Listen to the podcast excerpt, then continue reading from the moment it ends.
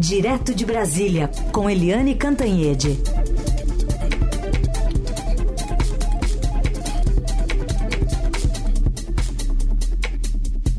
O Eliane, bom dia. Bom dia, Raíssa Carolina, ouvintes. Oi, Eliane, bom dia. Bom, a gente está de olho na atualização é, de diversas informações que estão chegando, inclusive de operação da Polícia Federal, né? Uma nova fase da, da Lesa Pátria que está é, em curso nesta manhã, mas também em relação a essa notícia, essa pista que foi dada ontem pelo advogado César Roberto Bittencourt, que é o novo responsável pela defesa de Mauro Cid, dizendo que ele é um cumpridor de ordens. Vamos ouvir. Ele é um militar, mas ele é um assessor. Assessor cumpre ordens do chefe. Assessor militar com muito mais razão, o civil até pode se desviar, pode se desrespeitar, mas o militar tem por formação essa obediência hierárquica. Então, alguém mandou, ele é só o assessor. E quem cumpre ordens não manifestamente criminosa, no caso de, de militar, de funcionário público, tem direito a excludentes. Então a gente vai examinar os fatos, saber quem é quem, até onde vai a responsabilidade de um e até onde vai a responsabilidade do outro. Será que para Mauro Cid, pelo menos, já deu esse papel aí de tentar blindar o núcleo duro do bolsonarismo, Eliane? Olha, tudo indica que sim, né, gente? Tudo indica que sim. Por quê? Porque o primeiro advogado do Mauro Cid, tenente-coronel da ativa do Exército Brasileiro, Mauro Cid, era um advogado que estava mais preocupado em defender o Bolsonaro do que o cliente dele né? Durou pouquinho, uma semana foi embora. Aí veio o segundo. O segundo foi surpreendido com aquelas histórias todas sobre as joias, sobre a venda, sobre um esquema de contrabandear e vender é, joias no exterior.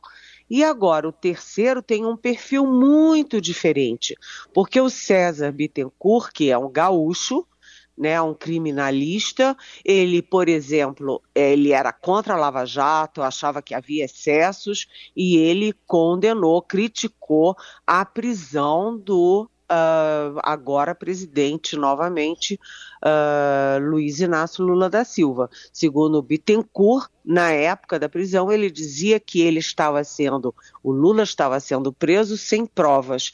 Então, ele é, uh, vamos dizer assim, muito legalista, muito rigoroso, e ele deu todas as pistas de que o Mauro Cid não vai matar no peito e não vai morrer sozinho na praia. Então, o que, que ele disse? Primeiro, né, que o Mauro Cid cumpre ordens, como militar tem a cultura de, ser, de cumprir ordens. Não é bem assim, né? Porque o próprio comandante do Exército agora, o general Tomás Paiva, foi ajudante de ordens do Itamar Franco e do Fernando Henrique Cardoso, e, evidentemente, ele não cumpriu e não cumpriria, nem esses dois presidentes fariam pedidos desse, desse quilate, né? Aliás, quilate é uma palavra muito adequada para a era hum. Bolsonaro, mas enfim, enfim, foi, saiu sem querer, mas quilate é bom, né? Mas. Foi brilhante, viu? Foi brilhante. pois é.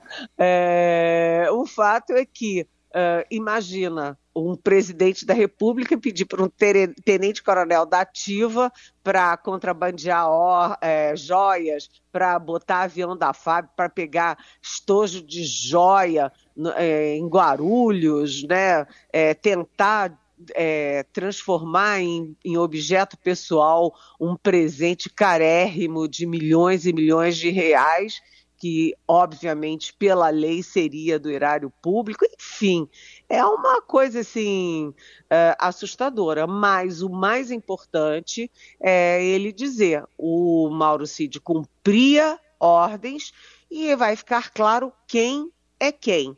Bem, o que que se lê disso? Quem cumpria as ordens e quem dava as ordens. Quem cumpria era o ajudante de ordens, o tenente-coronel Mauro Cídio. E quem dava as ordens era o chefe dele, Jair Bolsonaro. É uma dedução simples de qualquer um fazer. E além disso, o advogado foi além quando ele diz a responsabilidade de, até onde vai a responsabilidade de um e até onde vai a responsabilidade do outro. Ou seja, se alguém está ficando sem dormir, a cada dia dormindo menos, menos, menos, é o Jair Bolsonaro. Aliás, gente, eu conversei ontem com gente ligada diretamente ao presidente, ex-presidente Bolsonaro, e eles estão jogando a toalha. Primeiro já dizem, olha, eu não tive nada a ver com isso, hein? Eu nem sabia dessa história, ou seja, já se descolando. Nossa, eu nem sabia. Puxa, essa gente, Frederico Ossef, não sei o quê, tirando o corpo fora. E segundo, uh, já há no entorno do Bolsonaro uma consciência de que a prisão se torna cada vez mais próxima, é uma questão de tempo. E o que que eles, o entorno do, do entorno de Bolsonaro alegam? Alegam o seguinte, que uma das, das justificativas clássicas da prisão preventiva é a pessoa poder atrapalhar as investigações. E o Bolsonaro tem muito dinheiro, tem gente que faz o que ele manda, tem gente em polícias, tem gente é, nas Forças Armadas, enfim. É, a situação do Bolsonaro está ficando mais do que dramática. Bom, e chegou também a Polícia Federal, Eliane, no celular do advogado Frederico Assef, foi ontem à noite num restaurante de São Paulo. Pois é, né? Não é muito trivial isso. É que na operação da sexta-feira de busca e apreensão, a Polícia Federal não localizou o ACF, fez as operações nas residências, nos endereços, mas sem achar diretamente o ACF. E ontem fez essa operação que eles chamam de operação pessoal, era em cima dele, né, é, num restaurante em São Paulo, na frente de todo mundo, ou seja, teve uma dose ali de é, espetacularização com algum objetivo, já que o ACF é muito espetaculoso, né, e é, a polícia prendeu o celular dele e também fez vistoria dentro do carro dele para ver, ver o que que tem lá. Agora, uh, ontem teve a informação muito relevante de que no recibo do OASF, o recibo que ele apresentou, ele comprou o relógio, recomprou o relógio nos Estados Unidos e pegou um recibo que tem o nome dele e o nome de quem vendeu. E o nome de quem vendeu é exatamente o nome que surge nas mensagens, aliás, nos rascunhos das mensagens do Mauro Cid. Ou seja, já há uma prova, uma conexão direta uh, da, do esquema das joias entre o OSEF e Mauro Cid. A, a operação da, da Polícia Federal, né, a, a, ação da Polícia Federal tem sido muito efetiva e muito rápida, né? Muito, muito bem. bem da análise política direto de Brasília com Eliane Cantanhede, agora para falar de um fato que está em andamento ainda, nova fase da Operação Lesa Pátria, 14ª fase dessa operação da Polícia Federal contra os atos golpistas de 8 de janeiro, agora está mirando em 10 prisões, tem 10 ordens de prisão, Eliane, para serem cumpridas hoje. Sim, a última vez que eu dei uma olhadinha já tinha cinco presos, mas uh, as ordens de prisão são contra 10 cidadãos em vários estados e no Distrito Federal, né, cidadãos que tinham um, um, um, grupo chamado Festa da Selma. Festa da Selma era o golpe, é, a tentativa de golpe contra o Estado brasileiro. Então, é, eles trocavam mensagens e é, citavam QG, citavam a festa, citavam horário da invasão, citavam formas da invasão. Na verdade, é, é o grupo de financiadores da festa da Selma. A festa da Selma que acabou numa bela de uma ressaca com todo mundo na cadeia, né? E agora é, essas pessoas estão tendo que se explicar à justiça e à polícia no Brasil, porque a tentativa deles era de um golpe de Estado. Afinal das contas, invadir o Palácio do Planalto, invadir a Câmara, o Senado e o Supremo não é coisa para brincadeira né, tentativa de golpe de Estado. E, aliás, eu ontem vi uma brilhante entrevista do Levitsky no, na Globo News, tarde da noite já, em que ele, que escreveu Como as Democracias Morrem, um belo livro, uh, compara o Brasil aos Estados Unidos, elogiando o Brasil dizendo que no Brasil as instituições foram rápidas e eficientes, estão sendo, e que, além de tudo, a, a classe política, mesmo os partidos e os líderes bolsonaristas, agiram a favor da democracia rapidamente, isolando Bolsonaro, quando nos Estados Unidos o Donald Trump, que também é golpista, também estava é, por trás do, da invasão do Capitólio, que é o Congresso americano, é, lá nos Estados Unidos os republicanos radicais continuaram é, defendendo o Trump. Então, a gente aqui no Brasil, que tá, sempre reclama tanto do, do país, a gente tem que reconhecer as instituições funcionaram, funcionam e a Polícia Federal está lá cumprindo, uh, cumprindo ordem de prisão contra quem atenta contra a democracia brasileira. Eliane, vamos falar um pouquinho também sobre as questões envolvendo o apagão, né, que a gente teve nos últimos dias. Ontem o governo descartou exatamente a hipótese, a hipótese de sabotagem, colocou de novo a Polícia Federal nessa investigação. A gente tem aqui a fala do ministro de Minas e Energia, Alexandre Silveira, dizendo que o problema que causou o apagão se deu numa linha específica lá no estado do Ceará e que ainda não é possível apontar se a ocorrência foi resultado de uma falha humana ou sistêmica. Essa falha em si não seria capaz de causar um evento de tal magnitude.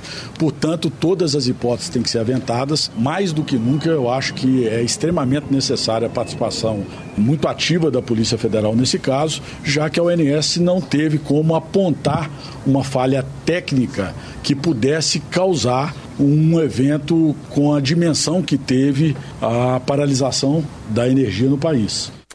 Aí tem umas críticas, né, Eliane, em relação a essa politização que o governo tem manifestado nessas falas, enfim, até colocando a Polícia Federal nesse, nesse escopo. Na Câmara já tem alguns, algumas comissões que estão aprovando convites para ouvir Silveira, que não é obrigado a comparecer. Mas como é que essa relação também se dá da te tecnicidade desse problema com a política?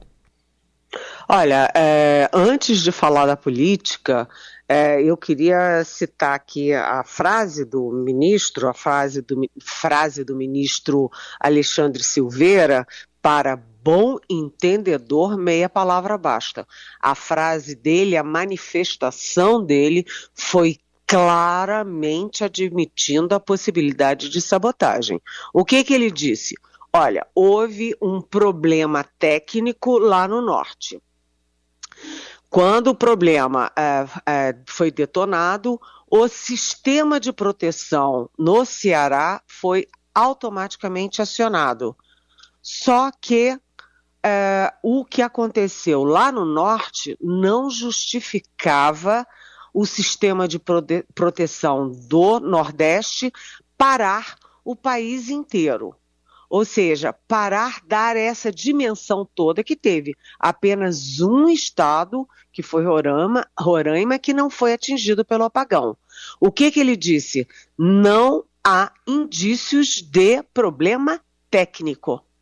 Se não há indícios de problema técnico, você pode ter uma falha humana né, que o pessoal sindical, o pessoal que trabalha nessa área, o pessoal da Eletrobras, né, uh, diz que é ah, porque 1.400 técnicos saíram, então quem ficou está muito despreparado, então pode ter sido uma falha humana sem dolo. Mas, na verdade, tanto o governo, tanto o Ministério de Minas e Energia, tanto o Ministério da Justiça, o Palácio do Planalto e a Polícia Federal trabalham com a hipótese de sabotagem. Tanto que ontem o diretor-geral da Polícia Federal, delegado Andrei Passos, foi pessoalmente ao Ministério de Minas e Energia. É, isso não é trivial, o diretor-geral da Polícia Federal ir aos ministérios discutir alguma coisa.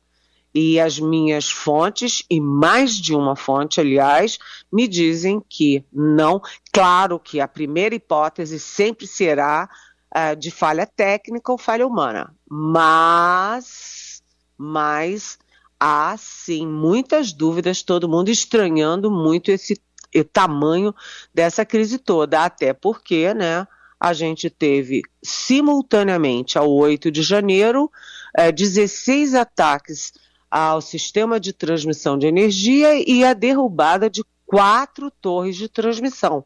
Até hoje, ninguém sabe o resultado dessas investigações.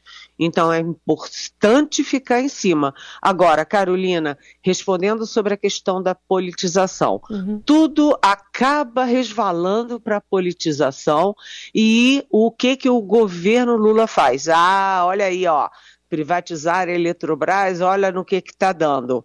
É, até agora não há nenhum indício de que a privatização da Eletrobras tenha sido responsável, a não ser que a, o afastamento de 1.400 técnicos tenha deixado um pessoal realmente despreparado, que não sabe manejar os equipamentos.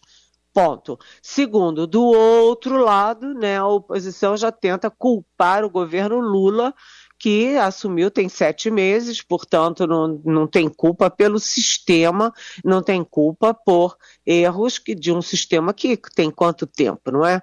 Então, a politização eu estou deixando um pouco de lado nessa história, porque, na verdade, é, o que é importante para o povo brasileiro saber e tomar providências, inclusive, é se foi uma falha técnica, se foi um erro humano ou se foi uma sabotagem intencional.